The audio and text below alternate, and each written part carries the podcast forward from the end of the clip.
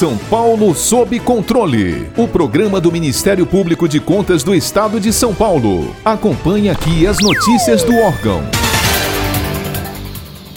Na última terça-feira, 30 de junho, o colegiado do Tribunal de Contas do Estado de São Paulo aprovou por unanimidade as contas do governo estadual em 2019, primeiro ano da gestão do governador João Dória. Apesar da emissão de parecer prévio favorável, o plenário paulista aplicou determinações e ressalvas ao exercício examinado. Dentre as recomendações estão a necessidade de se justificar a concessão de benefícios fiscais a determinados setores da economia. Para falarmos um pouco mais sobre a apreciação das contas do governador, convidamos a Procuradora-Geral do Estado, doutora Lia Porto Corona.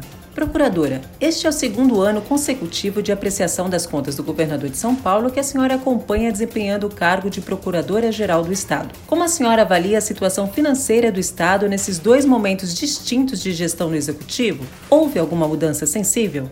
Antes de tudo, eu preciso registrar que nós, como instituição, somos um órgão permanente e essencial à administração da justiça. Portanto, a PGE, a Procuradoria-Geral do Estado, é um órgão técnico. Feito esse registro, considero importante mencionar que a situação financeira do Estado atualmente é muito preocupante. Estamos passando por uma crise sanitária sem precedentes que impactou diretamente a economia mundial e, consequentemente, o Estado de São Paulo foi atingido. Em 2018, o cenário econômico já era preocupante, o que exigiu em 2019, a elaboração de grande plano de retomada, inclusive com diálogos com atores estrangeiros.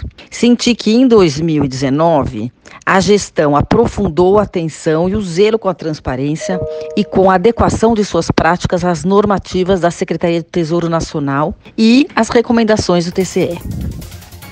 A renúncia de receitas é um tema que há alguns anos marca presença na relatoria das contas de governo do Estado. Inclusive, a falta de transparência na concessão de tais benefícios embasou o pedido do Ministério Público de Contas pela reprovação dos demonstrativos de 2019. Procuradora, a renúncia de receitas é uma questão que divide opiniões somente no Estado de São Paulo?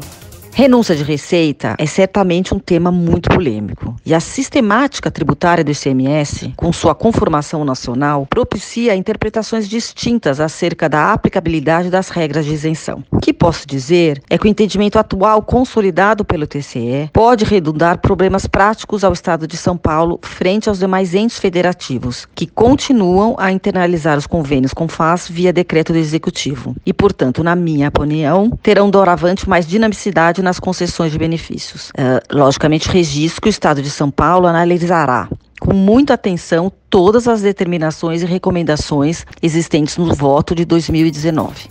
Obras paradas, irregularidades em secretarias ou na execução de contratos são objetos de processos de fiscalização singulares e específicos, ou seja, são apontamentos relevantes, porém, quando do exame das contas do governador, são os aspectos de macrogestão que ganham a cena. Como a senhora poderia esclarecer ao cidadão leigo sobre essa diferenciação que se faz necessária?